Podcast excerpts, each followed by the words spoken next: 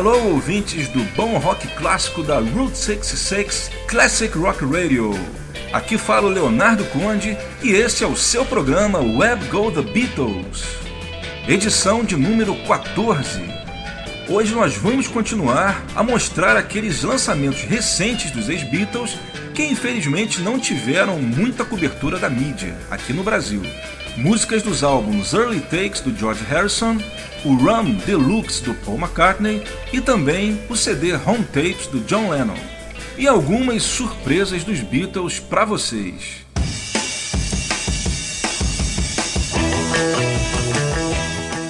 Começando o programa de hoje com uma versão espetacular de That Means a Lot.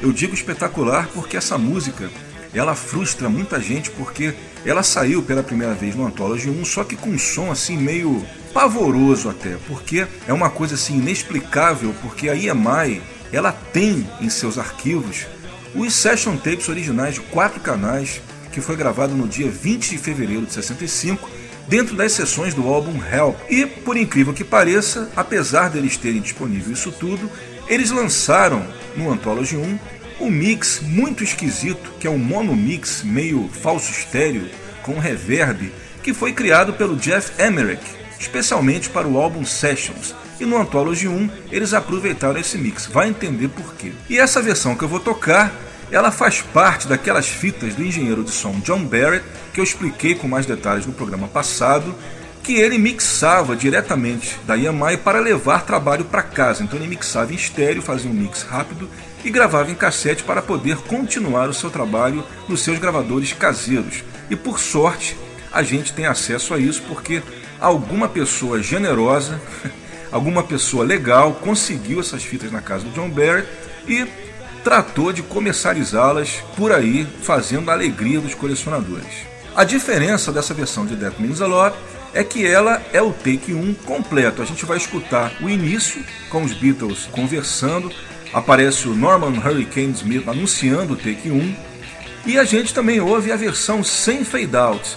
Continuando aquilo que eu também já expliquei no programa passado, os Beatles sempre quando eles chegavam na parte da música que eles sabiam que iria ter um fade out, eles começavam a brincar, improvisar, e no Death Means a Lot não é diferente, vocês vão perceber.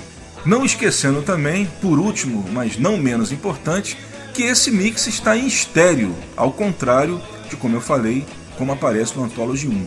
Vamos torcer para a Apple fazer a mesma coisa com os Anthology que eles fizeram com o live do BBC. Para quem não sabe, no final do ano passado, junto com o lançamento do BBC Volume 2, a Universal, a Apple relançaram o BBC Volume 1, só que não somente remasterizado, como também revisado. Analisaram música por música e algumas, inclusive, eles utilizaram fontes recentes cobertas com som melhor.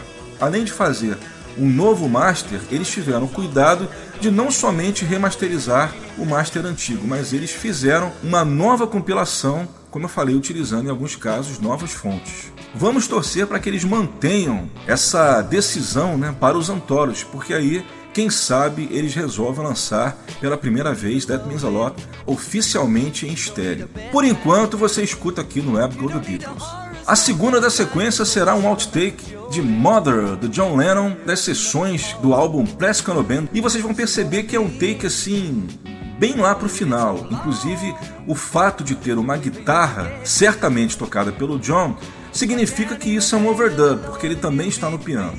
E se tem um overdub, a gente presume que, pelo menos durante um certo tempo, ele considerou esse take como um dos prováveis candidatos para sair oficialmente. Acabou escolhendo outro, que realmente é o definitivo, mas esse também é muito bom, quem ainda não ouviu vai perceber. Não esquecendo também o velho Ringo na bateria. A terceira será uma das minhas favoritas do álbum All Things Must Pass, Behind That Locked Door, que George, reza a também, compôs para Bob Dylan. Esse é um take bastante primitivo, onde só tem o George com o violão e o grande Pete Drake no pedal steel guitar, que faz parte do álbum Early Takes Volume 1, que como eu já expliquei, saiu primeiro na caixa do filme Living in the Material World e depois saiu como CD separado e também em vinil. E vamos finalizar com Just a Dream. Essa música do Ringo ela realmente tem história e eu acho que vale a pena contar para vocês. Bem, Em 1977, o Ringão lançou o álbum Ringo the Fourth. Ringo the Fourth porque ele não estava considerando os dois primeiros álbuns de sua discografia, que eram Sentimental Journey e Bookups of Blues. Ele considerou esses dois álbuns como álbuns conceituais. Então, na verdade, ele estava contando, começando do Ringo, 73, depois Goodnight Vienna, Ringo's Rotogravure e o Ringo the Fourth, o quarto álbum. Esse disco, lançado em pleno 77, auge da discoteca, o Ringo não quis ficar de fora do movimento. E, como ele estava gravando na Atlantic, ele havia terminado, expirado o contrato dele com a EMI. Nos Estados Unidos, ele foi contratado pela Atlantic, Polydor no resto do mundo, mas Estados Unidos era Atlantic, e ele utilizou boa parte dos músicos que a gravadora usava na época, né? A Atlantic sempre foi chegada a um bom rhythm and blues, que era o nome científico, vamos dizer assim, o ritmo de discoteca, o disco. E Ringo gravou esse álbum, ele tem 10 faixas e com certeza, se você ouvir o Ringo the Fourth, não somente na minha opinião, mas como de muitas pessoas com quem eu já conversei, a Just a Dream é claramente a melhor faixa, aquela que tem a melodia que tinha cara realmente de ser um grande hit. Mas o fato é que vai entender cabeça de músico, ele não somente não incluiu a Just a Dream no álbum, como ele também a lançou apenas num lado B. E eu tenho certeza que com uma boa promoção ela poderia ter feito muito sucesso nas pistas no ano de 77. O fato é que essa grande canção, aliás, composta pelo Ringo e o seu fiel escudeiro na época, o produtor Vinnie Pontia, que depois até viria a produzir também o Kiss, onde ele também seria um dos responsáveis por acrescentar o som disco ao grupo Kiss nos álbuns Dynasty e Unmasked. Inclusive daí saiu o grande hit I Was Made for Loving You, né, que é bem clima discoteca mesmo. E lembrando também que eles não foram os únicos artistas a entrar nessa onda de discoteca, né? A gente tem que lembrar também do Rod Stewart, que compôs várias músicas no estilo, e o próprio Paul McCartney, que Good Night Tonight não deixa também de ser uma grande discoteca. Bem, histórias explicadas, vamos à música. Começando o nosso programa com That Means a Lot em estéreo. That means a lot. Take one.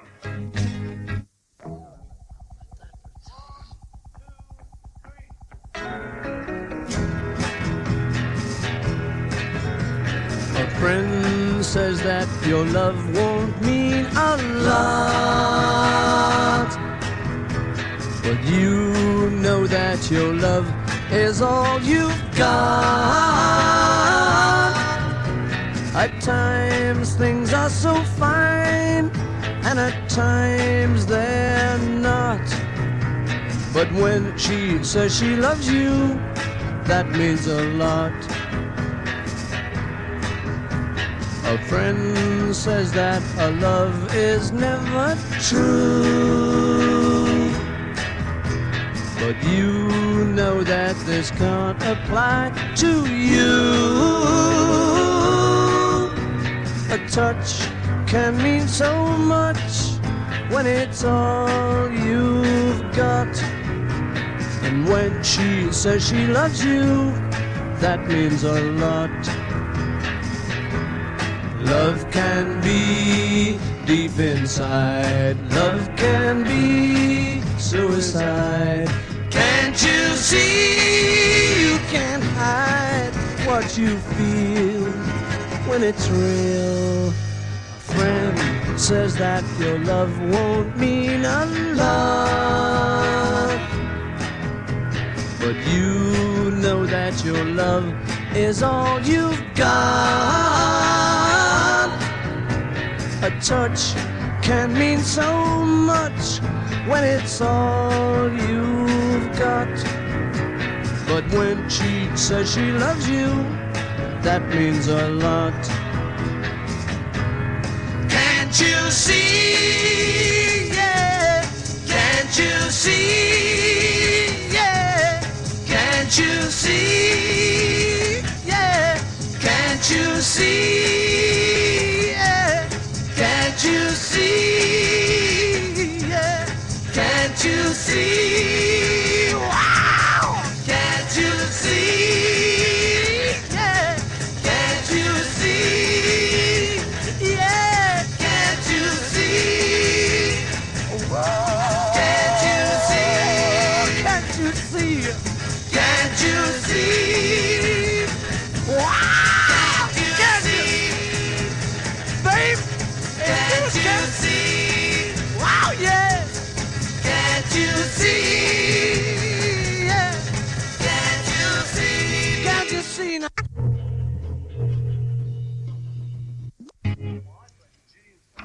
Three.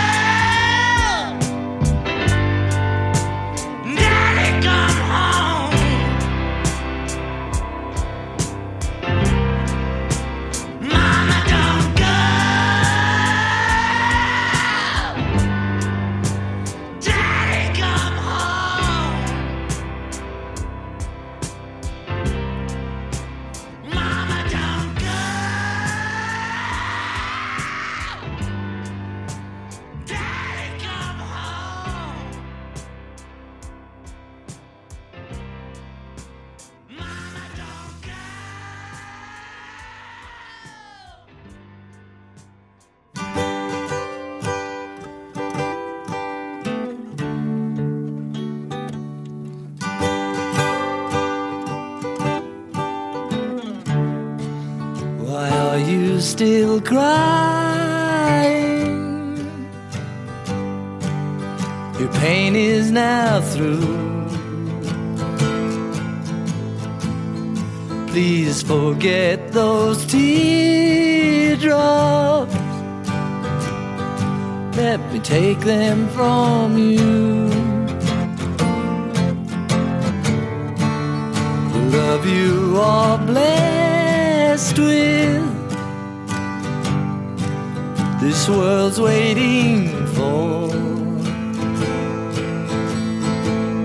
So let out your heart, please, please, from behind that locked door.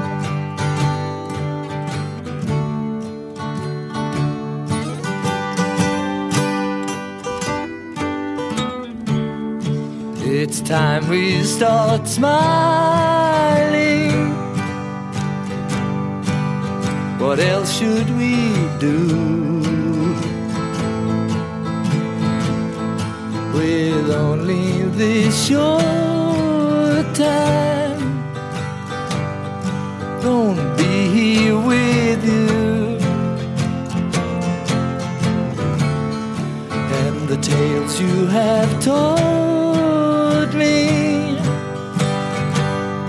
from the things that you saw makes me want out your heart, please, please, from behind that locked door.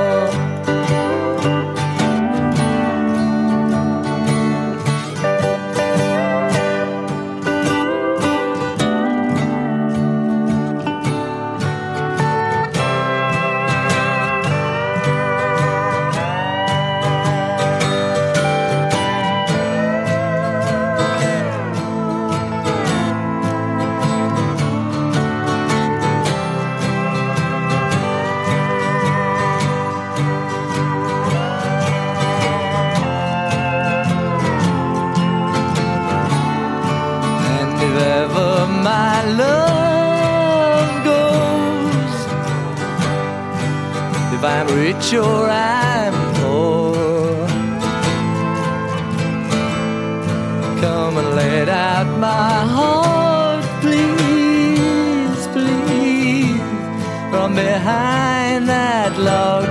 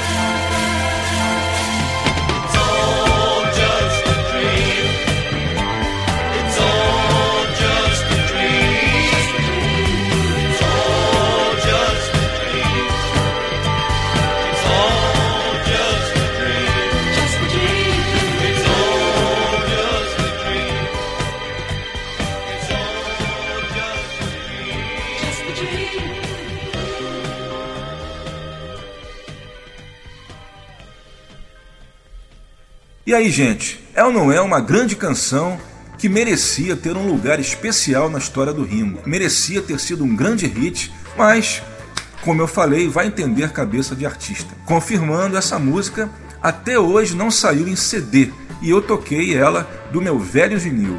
Antes ouvimos Behind That Locked Door, outtake do George Harrison das sessões do All Things Must Pass, presente no CD e no LP também, Early Takes, Volume 1. A segunda foi aquele outtake de Mother, do John Lennon, presente no CD Home Tapes, que é exclusivo da caixa Signature Box, não é vendido separadamente e também não saiu no Brasil.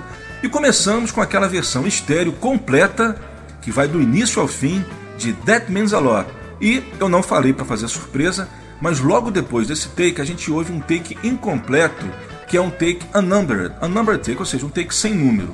O que me faz presumir que na verdade é um ensaio que deveria ter sido apagado e continuou na fita. Eu explico para vocês. O método dos Beatles era sempre gravar os ensaios primeiro.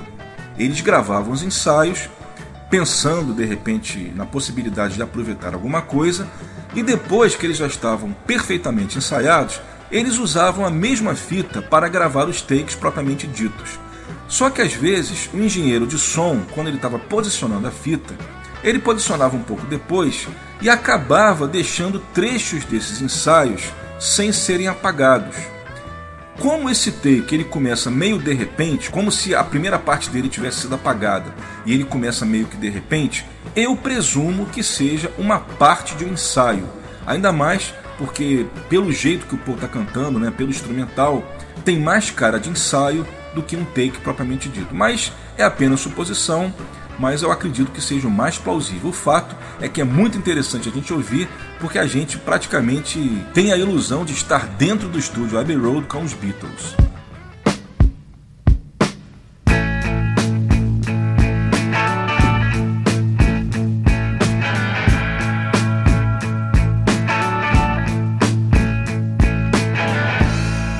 E vamos partir para a segunda sequência do Web Go The Beatles de hoje programa de número 14 aqui na Route 66 Classic Rock Radio.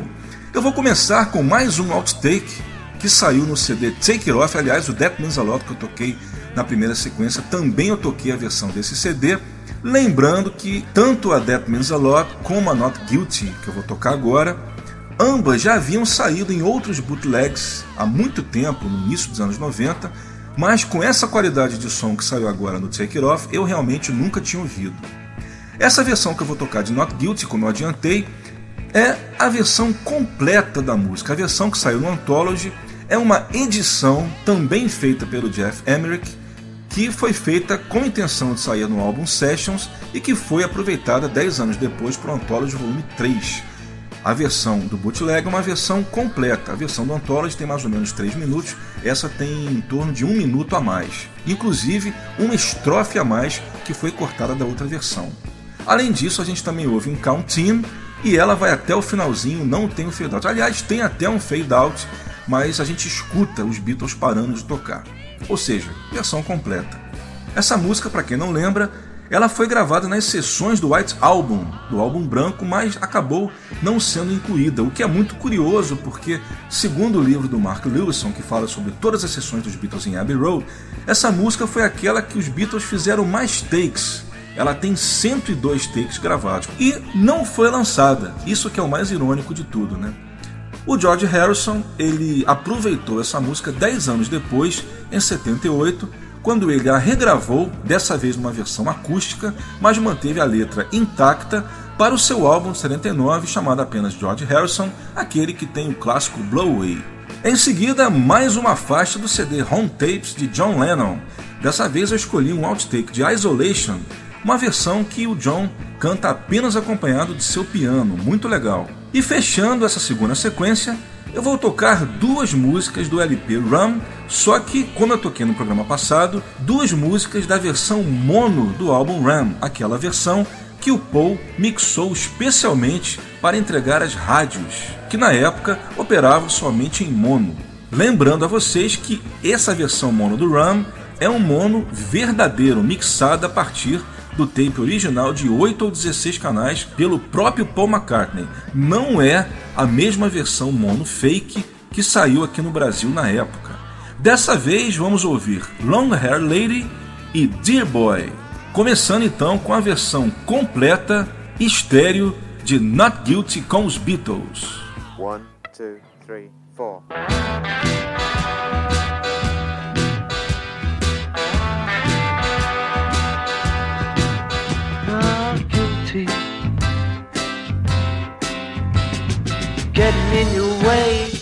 Trying to steal the day.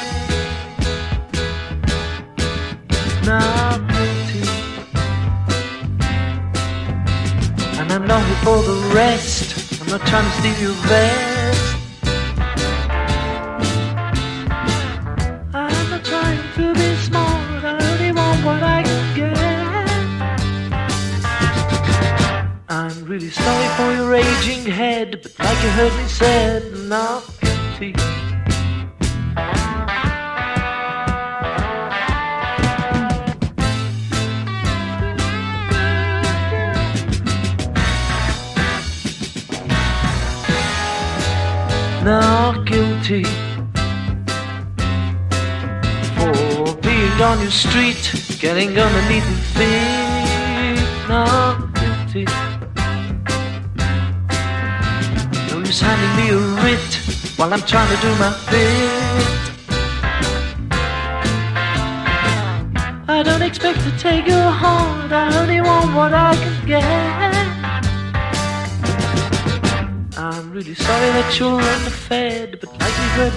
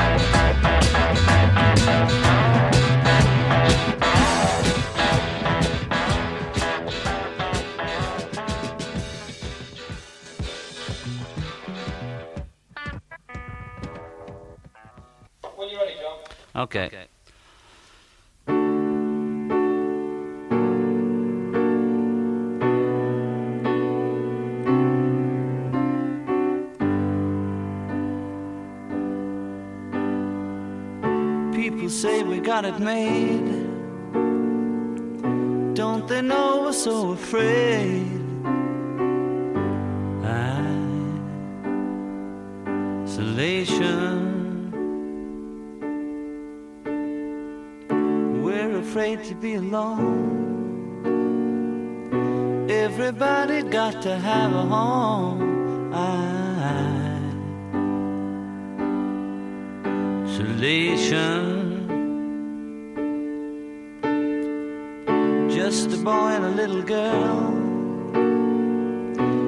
change the whole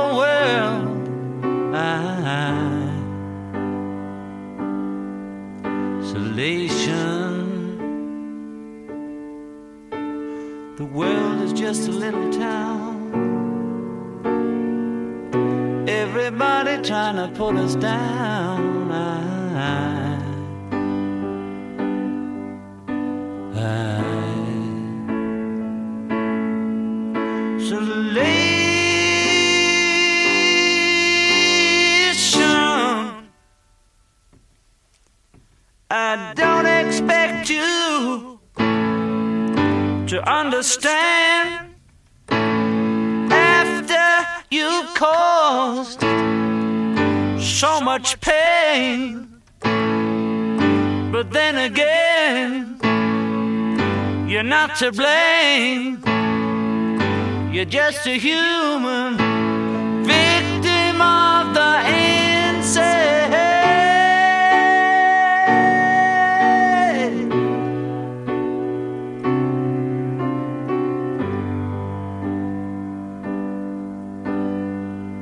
We're afraid of everyone,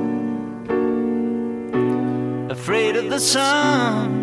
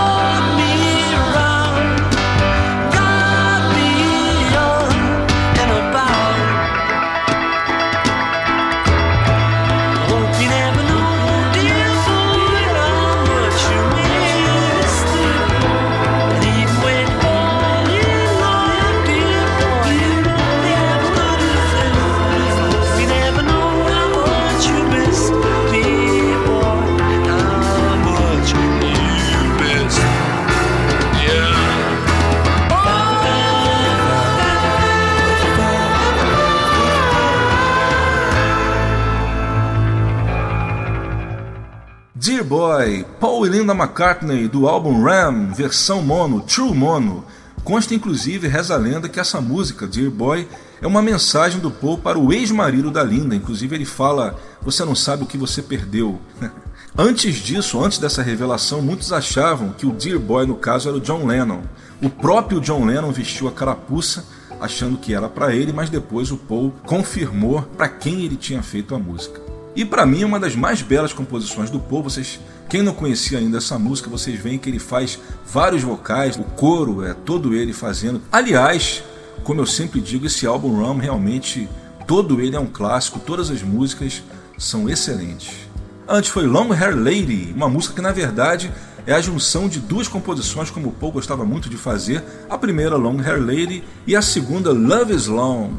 Quem ouviu com atenção deve ter percebido que a textura do vocal nessa música é bem diferente da versão estéreo. Inclusive no início tem um pequeno reverb no vocal que não tem na versão estéreo. Antes disso foi Isolation, take bastante primitivo em que o John canta acompanhado apenas de seu piano. Nas sessões do álbum Plastic Ono Band, e a primeira foi Not Guilty com os Beatles, diretamente das sessões do álbum branco, versão completa, diferente da versão do Anthology 3, que tem apenas em torno de 3 minutos, essa versão tem mais de 4 minutos e uma estrofe inédita.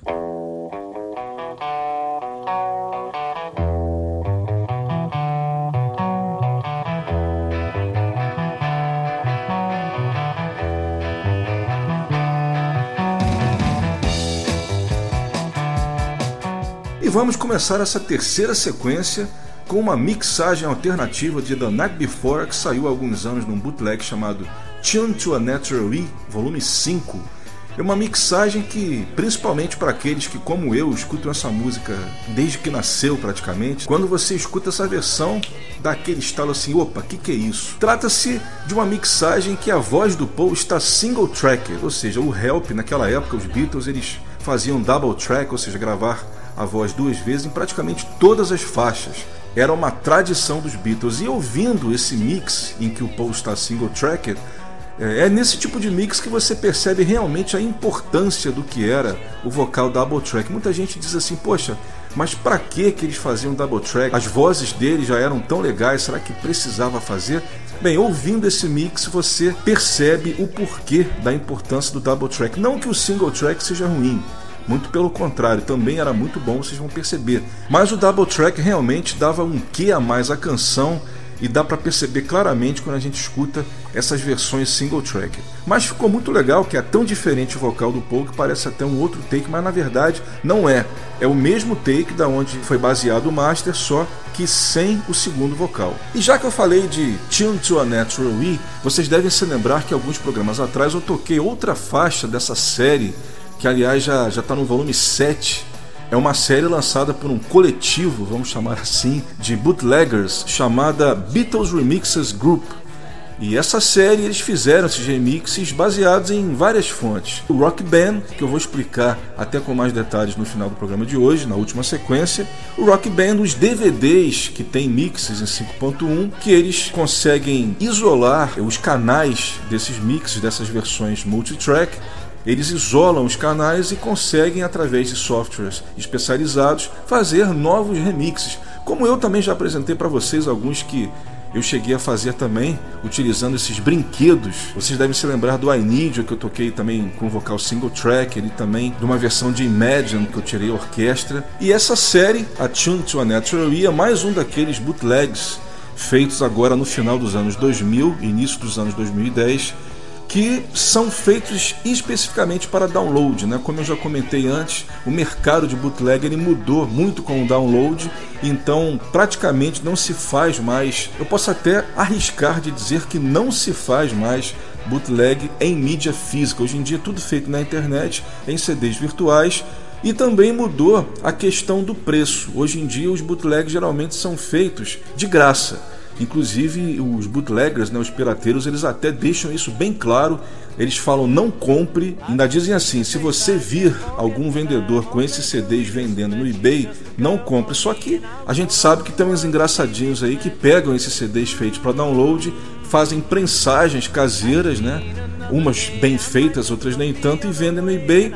E tem muita gente que às vezes não tem paciência para fazer download, prefere às vezes pagar do que ter trabalho. Mas o fato é que os bootleggers, mais uma vez eu digo, eles avisam sempre não comprem porque a gente faz especificamente para download. E depois de The Night Before, vamos ouvir mais uma música do George Harrison que saiu pela primeira vez no CD Early Takes Volume 1, produzido pelo Giles Martin, filho do George Martin. Na entrevista que o Giles Martin faz para promover esse disco que está na internet, aliás, procure essa entrevista porque é bem interessante. Ele conta que esse demo foi gravado apenas nos anos 80. Ele não diz especificamente o ano, ele só fala anos 80. Mas se você deve estar lembrado do Let It Be Me, que eu toquei no programa passado, a sonoridade desse demo é bem parecida com a sonoridade do Let It Be Me, o que me faz presumir que deve ter sido gravado mais ou menos na mesma época, ou seja, final de 83. E o Giles Martin também comenta que a mixagem que ele fez é uma mixagem stripped down, porque o demo original, que tinha sido gravado em multitrack, ele também tem bateria e teclados também adicionados pelo George. Eu acredito até que o Giles Martin fez bem em remixar mantendo a ênfase no violão do George, que eu acho que como se trata de uma música composta pelo Bob Dylan, tem muito mais a ver, né, voz e violão com as músicas dele. A música se chama Mama You Been On My Mind, clássico que é até interessante, uma curiosidade que de início ela não foi lançada na versão do próprio Bob Dylan. A versão com o autor da música saiu somente em 91. Antes disso, ela já tinha sido gravada por uma pá de artistas diferentes, dos mais variados estilos, e a versão com o parceiro, o velho de guerra, o grande amigo do Bob Dylan, George Harrison, saiu agora somente em 2011, primeiro na caixa e depois no CD separado The Early Takes Volume 1. E vamos completar a sequência em que eu vou pagar uma promessa para vocês, porque quem lembra de quando eu trouxe o Buddy Holly aqui na sessão Special Guest com a música Maybe Baby, eu prometi que eu iria tocar as versões de Maybe Baby com John Lennon e Paul McCartney. E agora vou cumprir minha promessa, primeiro com a versão do John, que é na verdade um demo, voz e violão, gravado em junho de 71 num quarto de hotel. Inclusive tem até uma filmagem disso. Procure aí na internet que é capaz de vocês acharem. E em seguida, a versão de Maybe Baby com Paul McCartney, que saiu somente, exclusivamente na trilha do filme de mesmo nome, Maybe Baby, que é um filme britânico, inclusive estrelado pelo Hugh Laurie. Hugh Laurie, vocês devem saber, é o Dr. House do seriado. E esse filme é de 2000 e não fez sucesso, acho que nem foi lançado aqui no Brasil. E também um dos atores famosos que participou desse filme é o Mr. Bean Rowan Atkinson. Eu achei que eu não fosse conseguir falar o nome dele.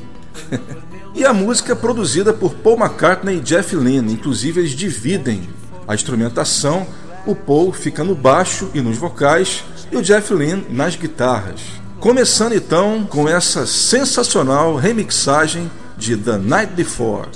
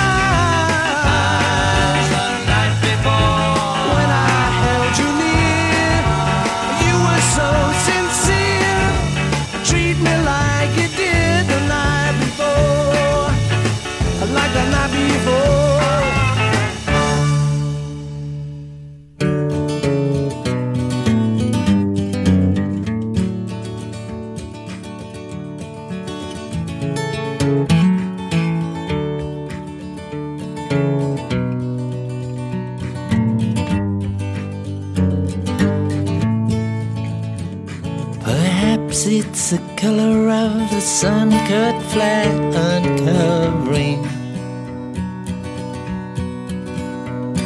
the crossroads I'm standing at. Or maybe it's the weather or something like that. Mama, you're just on my mind.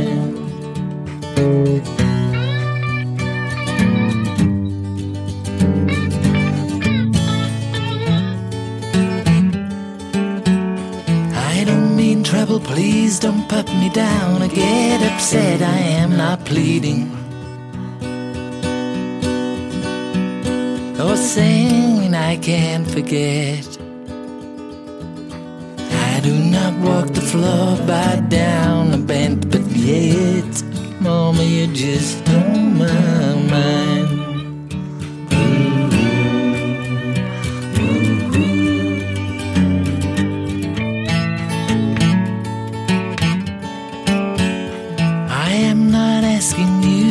Say words like yes or no, please understand me. I am not calling for you to go. I'm just breathing to myself, pretending not that I don't know. Mama, you're just on my mind.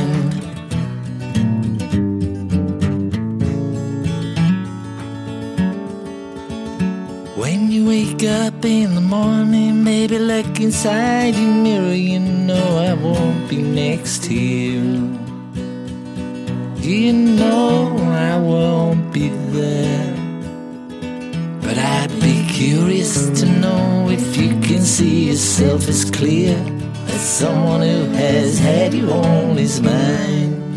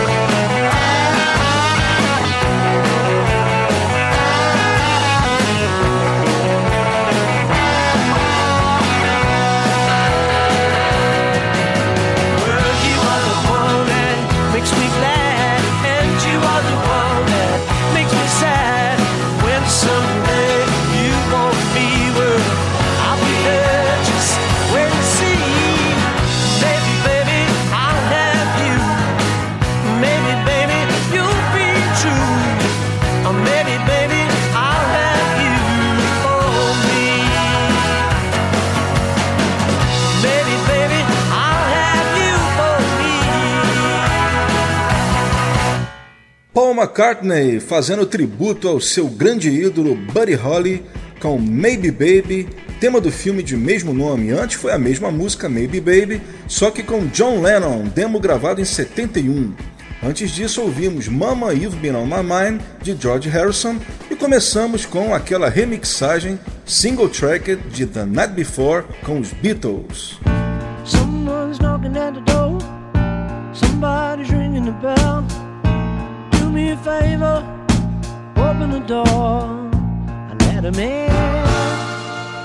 E quando a gente ouve essa música, a gente já sabe que nós temos um convidado batendo a nossa porta.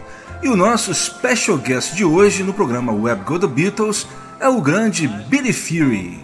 Billy Fury é um artista que tem muitas conexões com os Beatles e é o primeiro artista de Liverpool a fazer sucesso na Grã-Bretanha. Ele é do mesmo ano que o John e o Ringo, nasceu em 1940 e começou bem cedo. Seu primeiro hit, Maybe Tomorrow, composição do próprio, foi lançado em 59, quando ele tinha apenas 19 anos.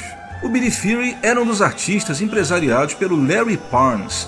Você já deve ter ouvido falar desse nome. Quem viu o documentário Anthology deve lembrar bem que tem uma cena em que o Paul está lembrando de uma audição que os Beatles fizeram com o Larry Parnes, isso foi em 1960, e essa audição era para acompanhar o Billy Fury numa excursão que ele faria na Escandinávia. E reza a lenda que o Larry Parnes implicou com o baixo do Stuart Sutcliffe, e isso foi essencial para que ele não escolhesse os Beatles.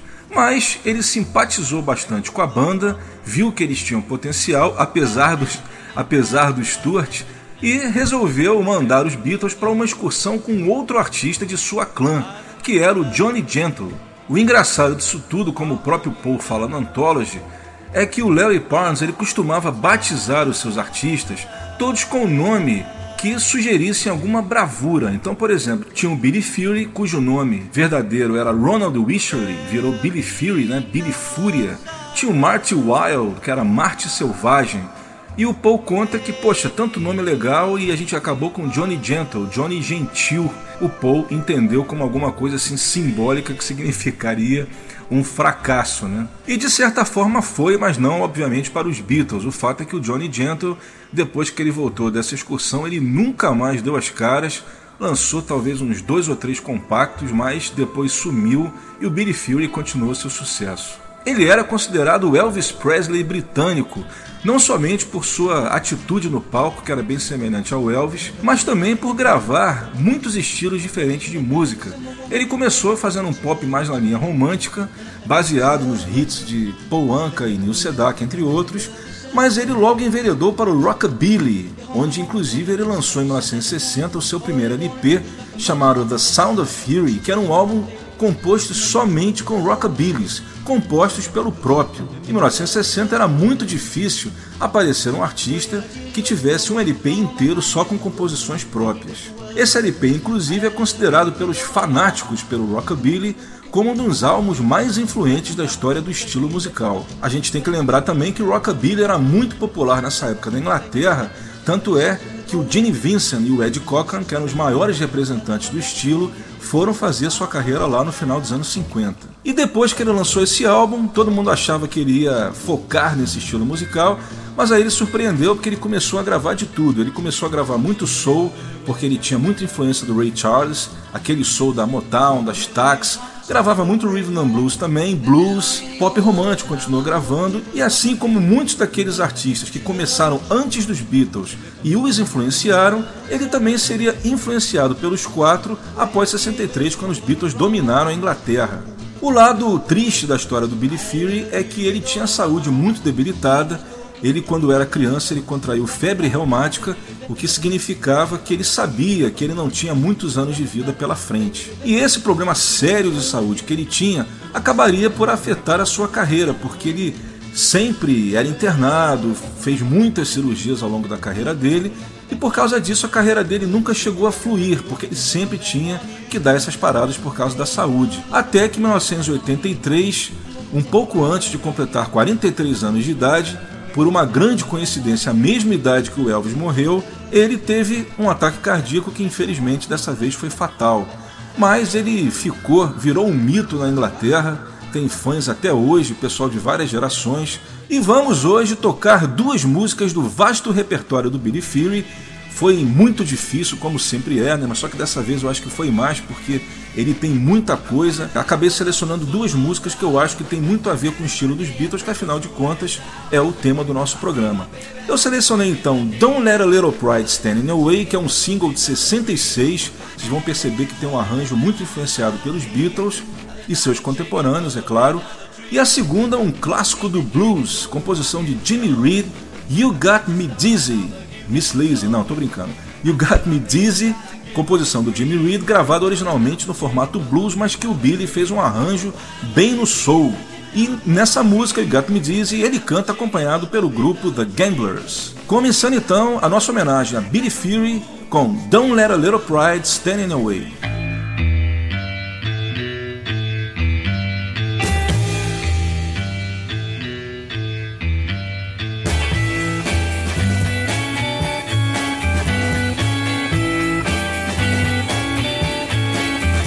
Up your mind. If you don't, you're gonna find that you are gonna be the only one. Tell your heart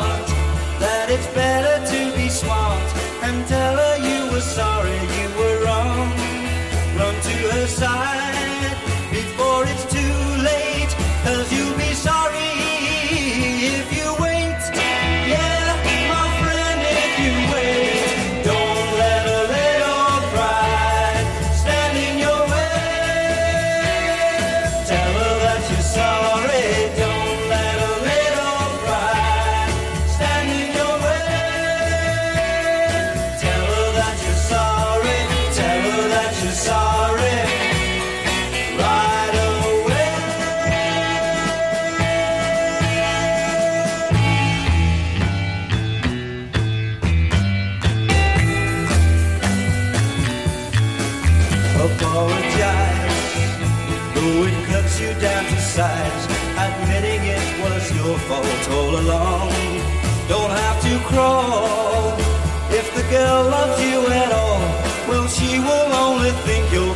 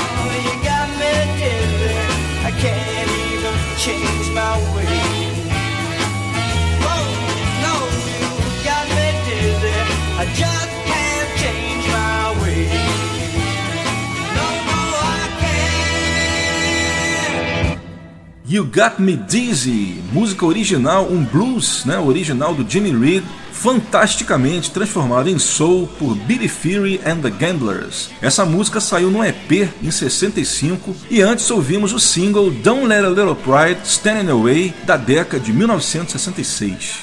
E uma outra conexão interessante do Billy com os Beatles foi que em 73 ele participou no filme That'll Be the Day, que era um filme que tinha participação de Ringo Starr, se passava no final dos anos 50, bem naquela época que John Paul George e o Pete, e também o Ringo, porque o Ringo nessa época tocava com o Rod Storm, estavam lá em Hamburgo. Infelizmente o filme, eu vou dizer para vocês, vou confessar que o filme é muito chato. Tinha tudo para dar certo, né? Porque geralmente esses filmes passados no rock and roll na época, na era de ouro do rock and roll, são bem legais. Eu até acho que vale a pena você ter o DVD por causa da participação do Ringo, mas em termos assim de filme é muito chato. E nesse filme Billy Fury participa cantando algumas músicas e também está na trilha sonora oficial que saiu do filme. E ele nesse filme ele faz o papel do Rod Storm. Na verdade, o personagem tem outro nome, colocaram um nome parecido mas ele representa o Rod Storm no filme, que todo mundo sabe foi o líder da primeira banda do Ringo no final dos anos 50 e início dos 60.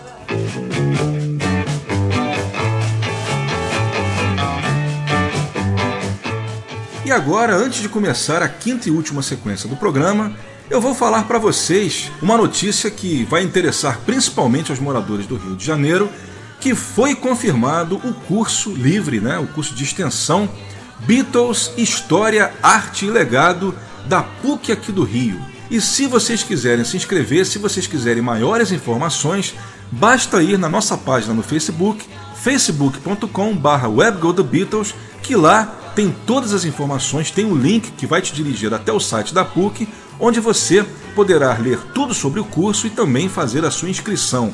Adiantando que a primeira aula será no dia 9, portanto, na próxima quarta-feira, mas as inscrições ainda estão abertas. Eu tenho a grande honra de poder fazer parte do seu corpo de professores. Aguardo vocês lá, não percam, porque a próxima turma só no ano que vem.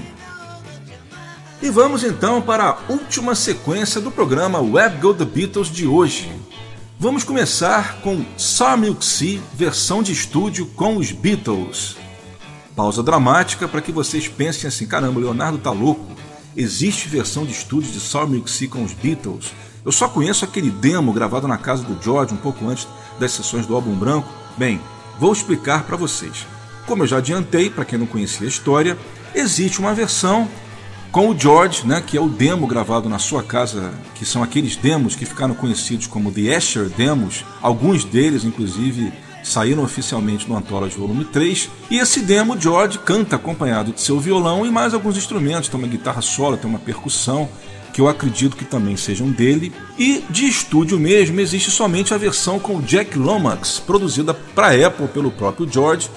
Mas o que pouca gente sabe é que essa versão ela conta com simplesmente, vai contando aí, George Harrison no violão, Paul McCartney no baixo, Ringo Starr na bateria, só falta o John Lennon dos Beatles e mais dois músicos que já eram conhecidos de estúdio com os Beatles. O Eric Clapton na guitarra solo, que tinha participado também da Wild My Guitar Gentle Whips, e o Nick Hopkins, tecladista que acompanha os Beatles em Revolution, a versão mais rápida.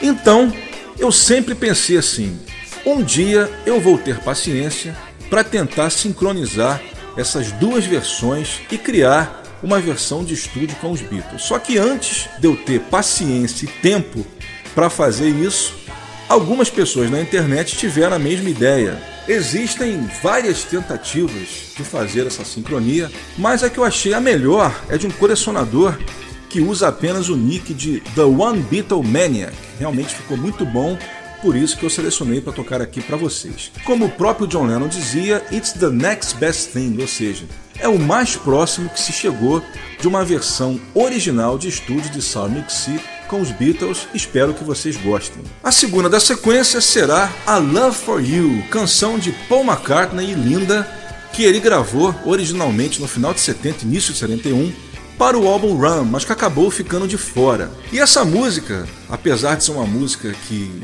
não é muito conhecida, ela tem uma história bastante longa, porque logo depois do Paul ter desistido de lançá-la no Run, ele deixou para lançar essa música no famoso álbum The Lost Album do Paul, o famoso Cold Cuts, que seria um álbum de músicas inéditas que ele lançaria com sobras de vários de seus discos. Inclusive existe até em versões de bootleg que são masters que o Paul chegou a fazer que acabaram sendo pirateados e saiu no mercado de bootleg. Só que ela viria a sair pela primeira vez oficialmente no ano de 2003, na trilha sonora do filme The In-Laws, que aqui no Brasil se chamou Um Dia, Dois Pais, estrelado pelo Michael Douglas.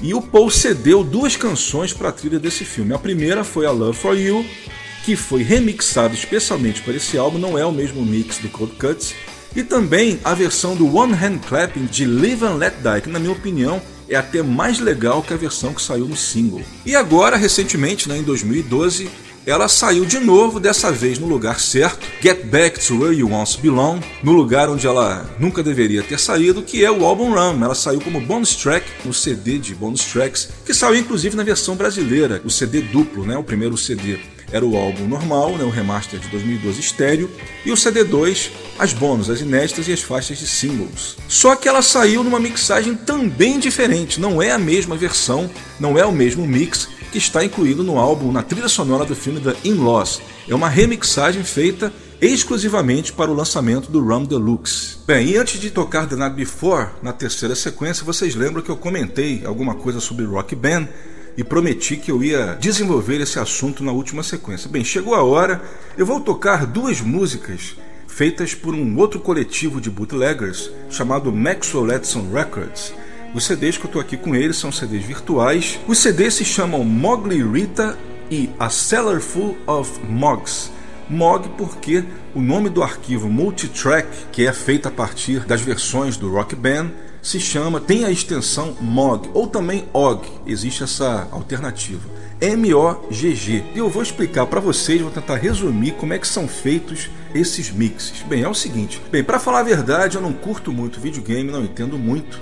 Tanto é que o único game que eu gosto de jogar é o futebol e mesmo assim eu ainda tô no FIFA 98 ainda para vocês terem uma ideia, né? Isso porque eu tive vendo os últimos lançamentos aí, os últimos FIFA, e é tanto comando para você ter que decorar, para você treinar, que eu não tenho simplesmente paciência nenhuma para aprender. Então eu prefiro jogar o 98, porque são meia dúzia de botões logo e você resolve sem problema, é bem mais fácil. Bem, mas o Rock Band ele usa novas versões de músicas dos Beatles feitas especialmente pela Apple para o videogame.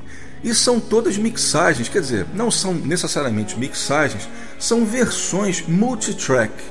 Ou seja, os bootleggers eles conseguem pegar esses multitracks do Rock Band e eles transformam em arquivos MOG, como eu falei, e através de softwares especializados, como por exemplo Audacity, eles conseguem isolar cada um desses canais.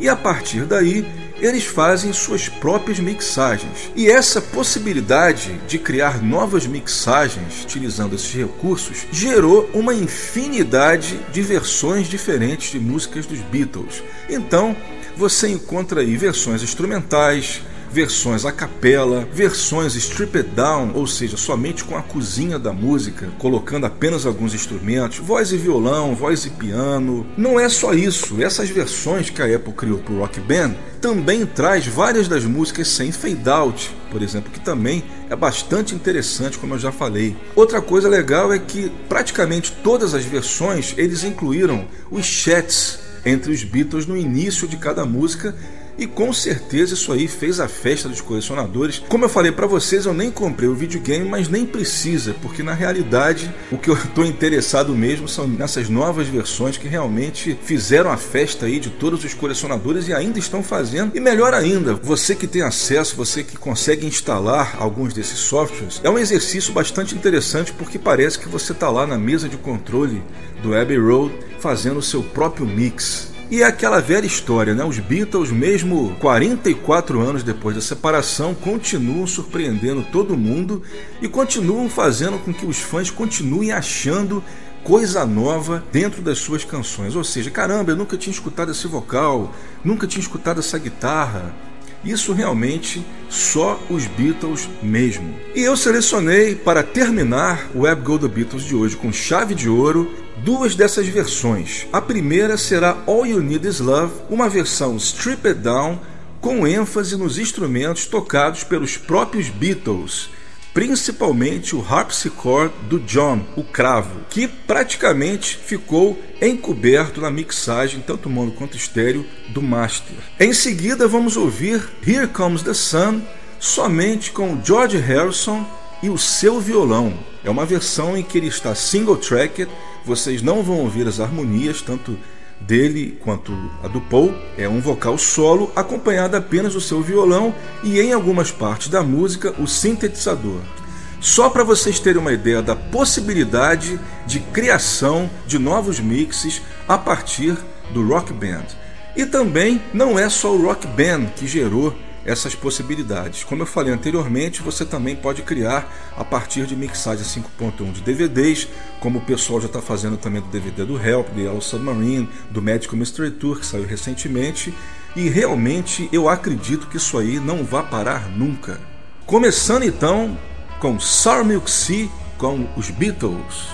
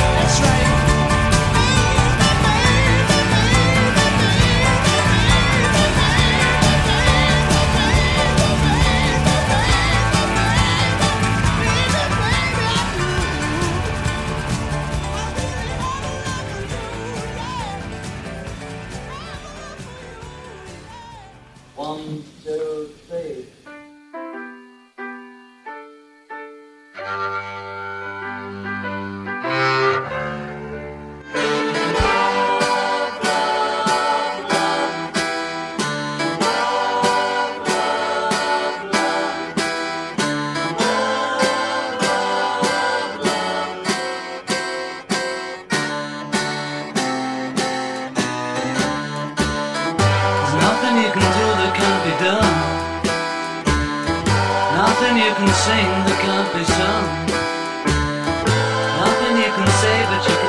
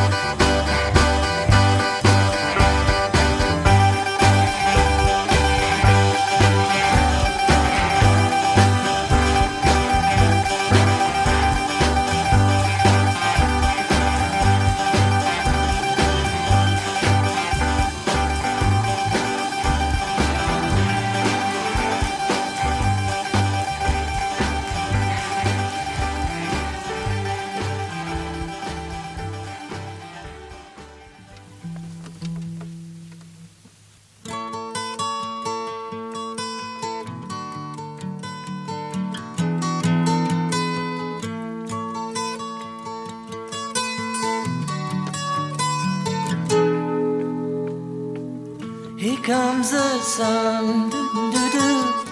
Here comes the sun. I say it's alright.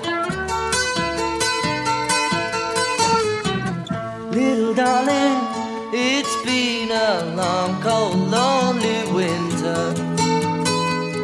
Little darling, it feels like years since it's been here. Here comes the sun. Here comes the sun. I said, it's alright.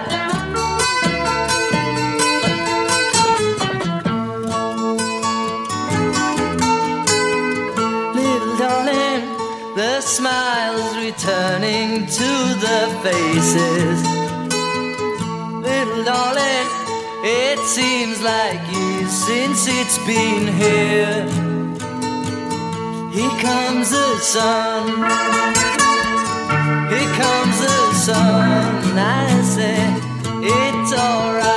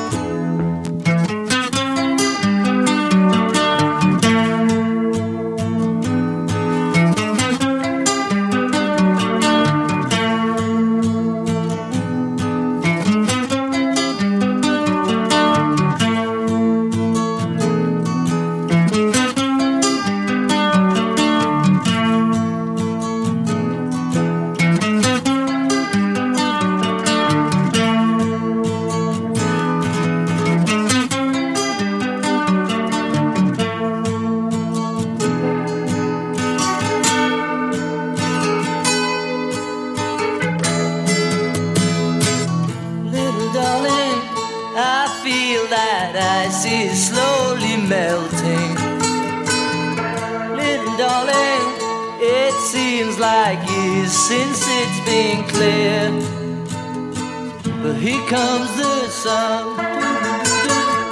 Here comes the sun. I say it's alright. Here comes the sun.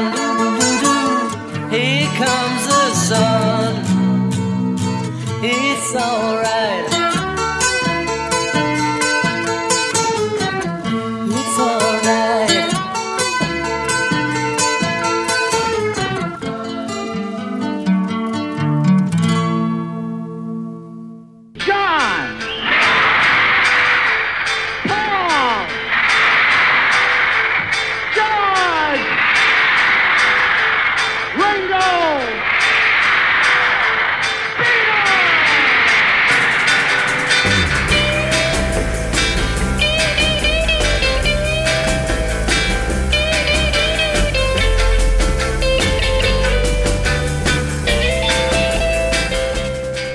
Nesse programa, que foi o de número 14, nós fechamos a primeira temporada do Web Go The Beatles aqui na Route 66 Classic Rock Radio. O Web Go The Beatles é uma produção e apresentação de Leonardo Conde de Alencar. A segunda temporada vai começar no dia 15 de junho agora desse ano de 2014. Mas nesses dois meses vocês não vão ficar órfãos. Semana que vem, como todo mundo sabe, tem a reprise do programa de hoje, dia 13, e a partir do dia 20 de abril até o dia 8 de junho, vocês vão ouvir a reprise dos oito primeiros programas na íntegra. E a gente promete voltar então, como eu falei, no dia 15 de junho. O que tem de novidade aí vocês nem imaginam.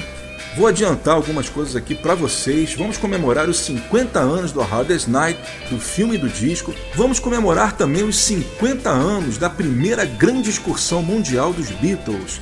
Vou fazer um programa só com músicas gravadas nessa turnê. Vou focar no show de Melbourne, que para mim é o melhor show dos Beatles de todos os tempos.